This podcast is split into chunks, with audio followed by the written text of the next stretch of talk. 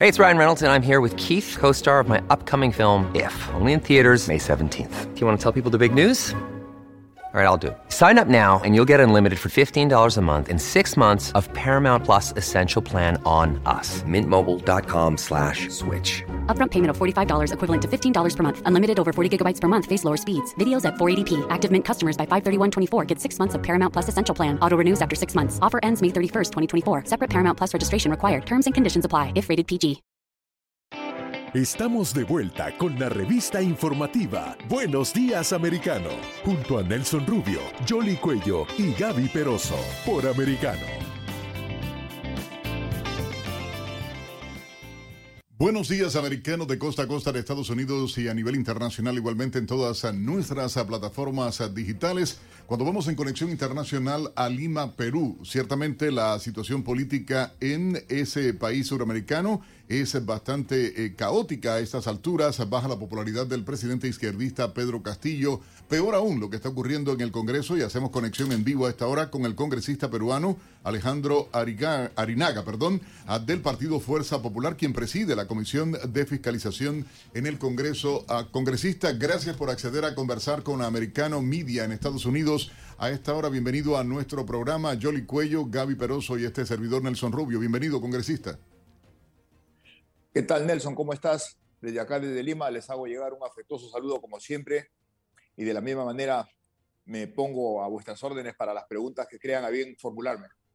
Congresista, ¿cómo se vive este nuevo llamado a la destitución del presidente Pedro Castillo? ¿Qué percepción tienen los peruanos de lo que está ocurriendo en el país con esta línea izquierdista, esta tendencia que se está viviendo a partir de los postulados que hace el señor presidente?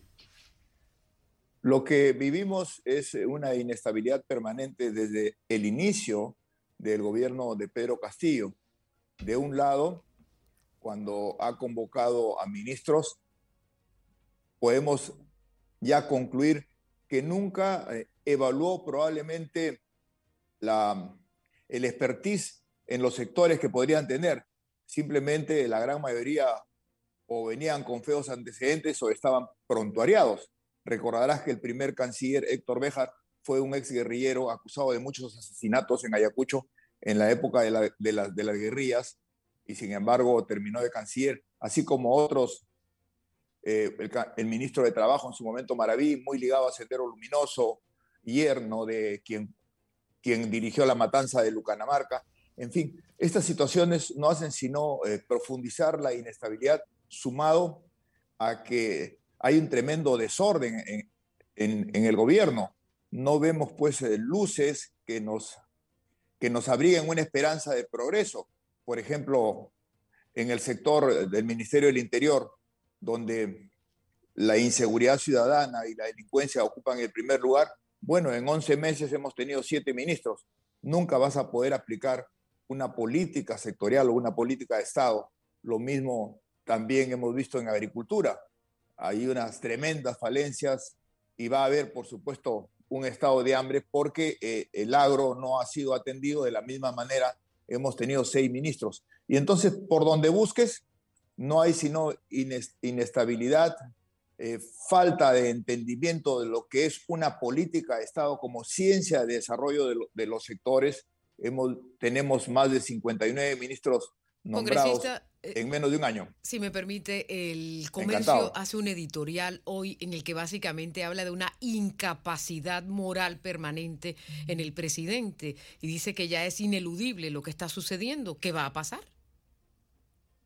Bueno, efectivamente, algunas veces cuando ha venido el primer ministro y se ha puesto a discutir con nosotros lo que es la incapacidad moral, la incapacidad moral no traduce sino justamente esta situación, eh, llamemos, de mal uso del gobierno. Vemos que el presidente desde el inicio y antes aún de comenzar el gobierno ya había ciertas componendas que se han ido traduciendo en, una corrupción la cual no ha podido ser aclarada, por el contrario, siempre ha buscado mecanismos para poder interferir la justicia y no clarificar estas acusaciones que son muy graves. Desde el inicio, cuando tenía un despacho paralelo en una casa de Zarratea, donde llegaban proveedores, y ahora muchos de estos proveedores eh, se han acogido a colaboración eficaz y esperemos pues que la, la investigación de la Fiscalía dé pruebas pues contundentes, ¿no? Ahora, se habla de incapacidad moral, pero también se habla de inexperiencia. El propio presidente Castillo decía en el mes de enero, ya han transcurrido seis meses, que bueno, que él no era un político y que no había sido entrenado para ser presidente. ¿Usted cree que también parte de esta crisis precisamente se trate de esa inexperiencia y del liderazgo que no puede ejercer ni siquiera con sus ministros? Uno puede tener inexperiencia en ejercer determinado cargo, pero lo que no puede tener es ineptitud. Estamos confundiendo acá inexperiencia con ineptitud. Acá hay una ineptitud por quien dirige el gobierno y suma pues una playa de, de gente inepta para dirigir los sectores y por ello es que estamos en una crisis permanente. La gente no se ha querido dar cuenta. Yo les digo a los peruanos, analicen los gobiernos comunistas en el mundo. ¿Acaso las poblaciones de los gobiernos comunistas están bien? ¿Están boyantes? Mire lo que pasa en Nicaragua, mire lo que pasa en Cuba, mire lo que pasa en Venezuela, un país tan rico al cual han empobrecido de la manera más miserable, ¿no? Claro, pero ¿qué sigue ahora? Es la pregunta. Eh, si, si, todo esto eh, se ha ido acumulando y la gobernabilidad cada vez va a ser más difícil. Han intentado eh, utilizar todos los mecanismos constitucionales que hay, pero hasta el momento no ha habido ese consenso. En algún momento lo habrá. ¿Qué es lo que va a pasar en el Perú?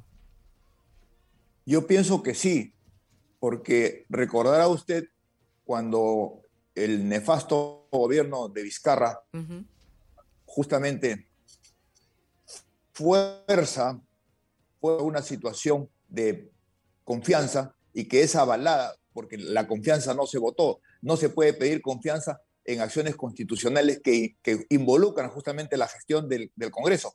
Bueno, forzó ahí una situación de confianza para buscar el cierre del Congreso. ¿No es así? Entonces, el mismo Tribunal Constitucional dijo que había una negación fáctica de la confianza, cerró el Congreso.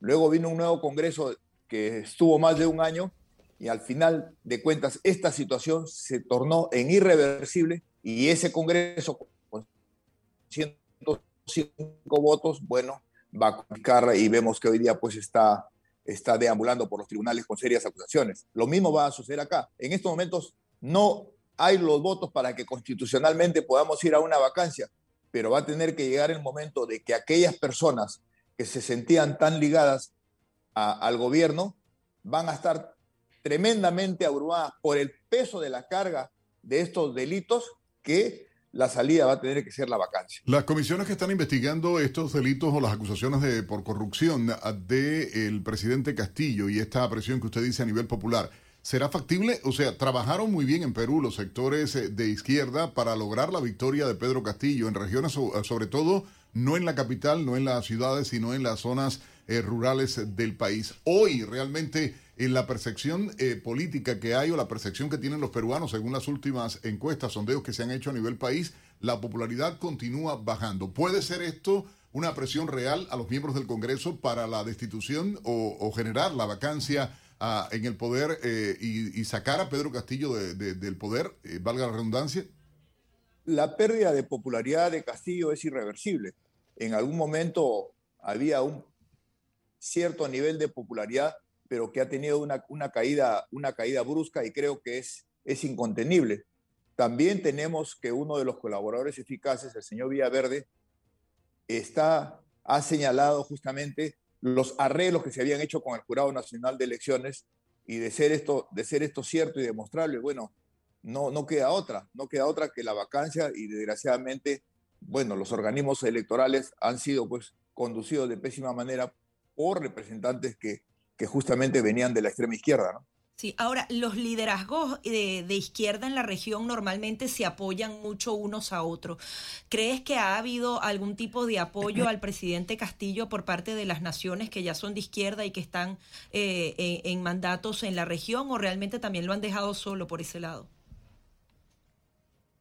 En algún momento creo que lo estaban apoyando. Veíamos que acá circulaba Evo Morales como Pedro en su casa. Hacía algunas reuniones, pero en este momento ya no están, ya no están viniendo. Es evidente que de todas maneras lo tienen que seguir apoyando porque así como ha habido esta ola en América del Sur que nos, nos ha conducido al gobierno de izquierda, creo que también va a haber una contraola porque ya la población comienza a despertar. Mira lo que pasa en Chile si bien tuvieron una asamblea constituyente, la, para aprobar justamente la constitución, aparentemente no se va a lograr ese objetivo, ¿no? Claro. Y mientras tanto, ¿cómo funciona el país con todo ese caos? Bueno, el, país está, está paralizado. Vemos que hay un tremendo, hay un tremendo desgobierno. Los sectores claves para el desarrollo, los sectores de la producción están paralizados. Hemos tenido una primera ministra que era antiminera y que las cinco principales minas que tiene el Perú para la exportación de cobre, bueno, paralizadas porque esta señora antepone su situación, que es pues ligada a ONGs antimineras, y el país no ha podido aprovechar los excelentes precios del cobre que hubieran permitido darle esa oxigenación económica que se requiere. Entonces vemos que hay un cúmulo de error tras error tras error en la gente que se pone en la conducción y esto eh, está llevando aceleradamente a un colapso del país, ¿no? Le queremos agradecer enormemente, congresista, este contacto en vivo para Americano Media en Estados Unidos de costa a costa en esta cobertura que estamos haciendo de la crisis política que se está viviendo en Perú. Por último y de manera rápida, sabemos que usted es doctor, doctor de cabecera del ex presidente eh, eh, Fujimori. Eh, por favor, si nos dice cómo está el, el presidente Fujimori, qué situación tiene en estos momentos de salud. El presidente Fujimori está próximo a cumplir 84 años. Ha sido realmente mal reconocido por estos cambios que se han hecho en la historia sobre la gestión de Fujimori. Y esto, bueno, eh, desde el punto de vista de salud, él ha tenido un fuerte deterioro. Lo tuvimos que hospitalizar hace dos semanas por una situación de intoxicación muy severa, sumado a todas las patologías de las cuales viene adoleciendo. Pero como insisto, Fujimori es una víctima desde el gobierno de Toledo felizmente la historia comienza a mostrar quién es Toledo y ojalá que lo puedan extraditar y que en Estados Unidos se haga una campaña para traer a este corrupto que ha estado metido pues con las empresas brasileras y en muchos otros latrocinios que han hecho daño al país y lo único que hizo fue hacer una mala propaganda señalando al ladrón como Fujimori. Fujimori está preso y pobre. El señor Toledo está disfrutando de Toledo de, de millones en Estados Unidos y no sé por qué artifugio de la justicia no lo, no lo pueden extraditar para tenerlo acá donde debe estar y no más salir, la prisión.